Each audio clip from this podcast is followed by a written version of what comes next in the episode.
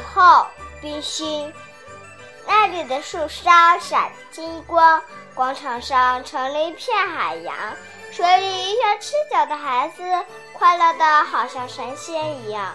小哥哥使劲踩着水，把水花溅起多高。他喊：“妹，小心滑！”说着，自己就滑了一跤。他拍拍水泥泥的泥裤子，嘴里说。糟糕，糟糕！而他通红欢喜的脸上却放射出兴奋和骄傲。小妹妹直着这两条短粗的小辫，紧紧地跟在这泥裤子后面。她咬着唇儿，提着唇，轻轻地、小心地跑，心里却希望自己也摔这么痛快的一跤。